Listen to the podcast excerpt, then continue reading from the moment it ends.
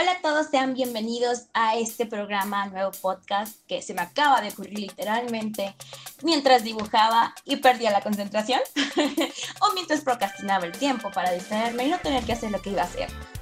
Me escuché y dije, va, ¿por qué no nos animamos? Entonces esto es La Artista Geek Opina. Hace rato a dibujar no pude dibujar porque fue como de, ay, ¿cómo tenía que hacer esto? Tenía un año que no dibujaba eso. Um, entonces fue como de, um, ¿qué hago? ¿Cómo era? ¿Cómo era la idea final? Entonces dije, no, ok. Y pues había traído así como que un par de cosillas para así botanear mientras dibujaba. Y me puse, pero en eso, en lugar de eso, pues dije, no, pues ya estoy, no sé, mejor voy a sacar un break antes de ponerme porque si no, no me siento inspirada, no me van a dar ganas de dibujar chido. Entonces dije, bueno, vamos a ver Netflix, que un ratito vamos a ver Netflix, a ver qué vemos. Em, y en eso me sale luego, luego en la pantalla de inicio, me sale la película que iban a poner hoy de Sony. Se llama The Mitchell vs. The Machines, o creo que se llama Conectados también. Entonces dije, no, pues bueno, la voy a ver, porque vi que la estaban anunciando, pero no supe si la iban a estrenar en el cine o si iba a ser en una plataforma. Realmente no estuve muy enterada, o sea, solo sabía que iba a salir la película y ya, no supe nada más al respecto. dije, no, pues ya cuando salga, pues la veo, ¿no? Bueno, pues total, que ya se liberó en Netflix el día de hoy. Y pues lo primero que me apareció, pues obviamente mm, relacionado con lo de la animación que me gusta. Entonces dije, bueno, vamos a verla y a ver si la vemos entre cachitos y cachitos y dibujamos y la escuchamos porque está en doblaje. Entonces dije, no, pues bueno, ya la empecé a ver. Y dije, vamos a ver qué tan buena está como para ver si la veo a partes, ¿no? Y dije, no, ya, me quedé picada. Es como, oh, no sé, la película es de... No puedo decirte que toca temas que otras películas no lo han tocado, pero...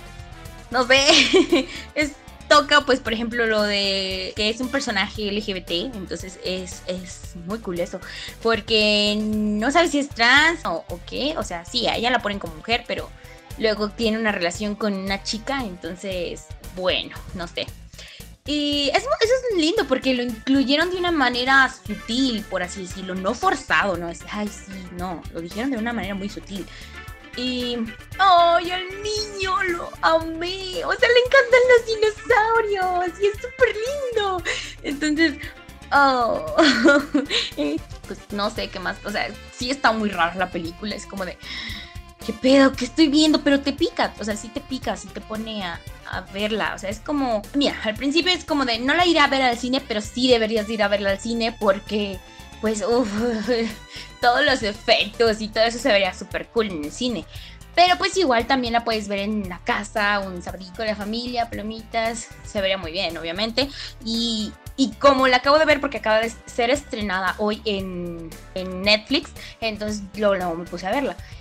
Pero imagínate, o sea, tardecita ves esa película en familia, está muy buena la animación sí es una mezcla entre el Spider-Verse y la de Emoji Movie, pero realmente creo que es una mezcla rara entre ambas porque pues Sony aprende de, de las cosas que hace, pero no sé, es buena. Es buena, me gustó. Sí me gustó, sí se puede entrar en la lista de mis películas favoritas. Mm, pero no digo que es la mejor, la mejor, la mejor, la mejor. Sí entra porque creo que están haciendo buena animación, un poco independiente, y eso es lo bueno, o sea, fuera de lo común, por así decirlo, porque, por ejemplo, Disney sigue sacando sus mismas tramas y trata de moverse un poquito, pero sigue su mismo, su mismo factor, pero este tipo de estudios, como por ejemplo los que hicieron Klaus, que, uff, no, una belleza también, es como un cine experimental, no sé, independiente, uno al que no estamos acostumbrados no es ni 2D ni 3D, pero es una mezcla muy buena en eso. También creo que otra película buena, así como, como esa y por la animación independiente, yo creo que sería también la de el Fantastic Mr. Fox, este, la que hizo Wes Anderson, de hecho. Esa era la que estaba buscando, pero se me fue la onda. Eh, algo así, ¿me entiendes? O sea, es como también del mismo director, la de Isla de Perros. Esa también, o sea, ¿cómo lo explico? Son como que animaciones diferentes, no son animaciones 2D ni completamente 3D, a lo, que me refería hace rato. Este, pero sí, se, se siente esa esencia de diferente, o sea, eso que necesitamos, porque ahorita están sacando películas nada más 3D, CGI, y ver esto es como de, necesitábamos ver esto en nuestras vidas, como que nos refresca un poquito, en mi punto personal, porque a mí me encantan esas películas que son diferentes, o sea, los que a lo mejor, ay, ¿en esa película qué? Porque me ha pasado que dicen eso, pero no, o sea, yo me refiero a películas diferentes que sí están buenas y la gente no les da esa oportunidad porque no son meramente comerciales. Entonces, pues bueno, esa era la película que yo quería referirme, la de Fantastic Mr. Fox. Y bueno, eso al respecto de la animación. La animación realmente es muy buena. Buena, porque te digo, mezclan esas técnicas diferentes, estas técnicas que son tan artísticas, por así decirlo, tan manuales. No digo que no, o sea, para todo ocupamos las manos, pero lo que me refiero es que necesitas materiales, o sea, por ejemplo, en lo que hicieron de que es tipo stop motion, o sea, ahí en stop motion metes muchos materiales, este, además de eso metes técnicas nuevas, o por ejemplo en las otras películas pues sí era un poco de eso, pero le metieron el 2D, o sea, por ejemplo, en la de Into the Spider-Verse, o sea, lo que nos llamó tanto la atención fueron las lucecitas, las onomatopeyas, todo eso, ¿no? Y eso fue lo que agarraron de ahí para poder hacer esta película. Entonces, sí les está funcionando y se vuelven como esas películas que a veces pasan desapercibidas, pero que son joyas, la verdad. Yo, a mi punto de vista.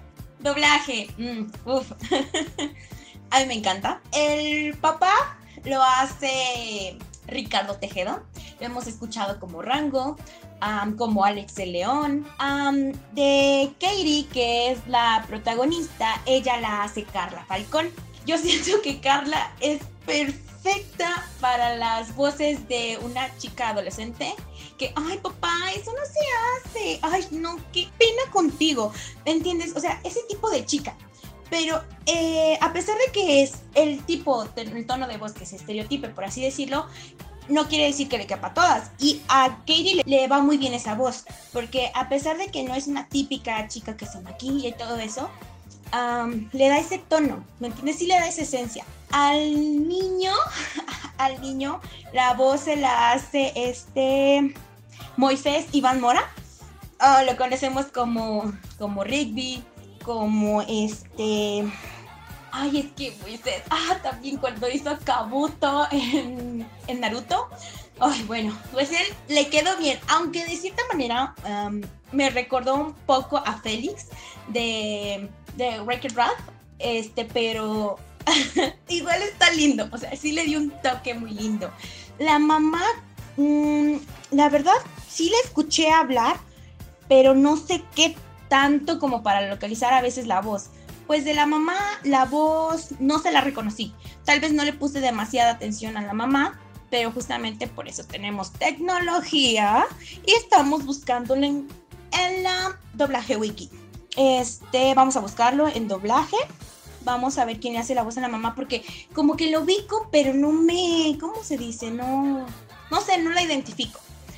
Antes de, de decir la voz de quién hace la mamá, la verdad, la verdad, a veces uno reconoce hasta quién fue el director de doblaje tan solo por escuchar las voces dentro de las películas. Por los personajes que se escucharon en la película, yo creo que el director puede llegar a ser Ricardo Tejedo antes de abrir esto en doblaje. Vamos a ver. Um, yo creo que fue Ricardo Tejedo y es director, director. ¡Oh! Director es Xochitl Ugarte. Ok. Sí, no, no, no me lo esperaba, la verdad. Eh, vamos a ver quién le hace la voz a la mamá. Ya, ya lo encontré. Se lo hace Berenice Vega. Ah, ya, ya me acordé. Creo que ella, ella hace, ay, ¿cómo se llama? Este, ay, es que sí la he escuchado, pero creo que hace a alguien en la serie de Love House, pero no estoy segura de quién. No, yo no le detecto las, las voces. Um, no, pues no sé. Casi ha de ser de las que casi, de las que se retiraron y volvieron. Bueno, pues no sé qué más decir al respecto. Ya creo que mencioné todo lo que me emocionaba más. Ah, mención súper honorífica a los robots que salen, a los dos robots que salen. y no sé, los amé. Definitivamente los voy a dibujar.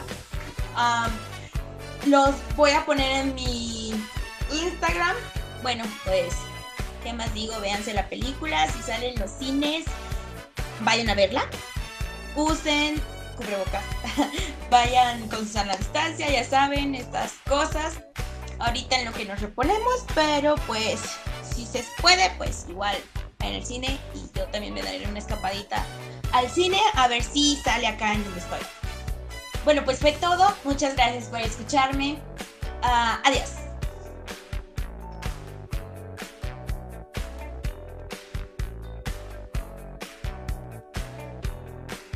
Esto fue La Artista Geek Opina. Nos escuchamos el próximo fin de semana.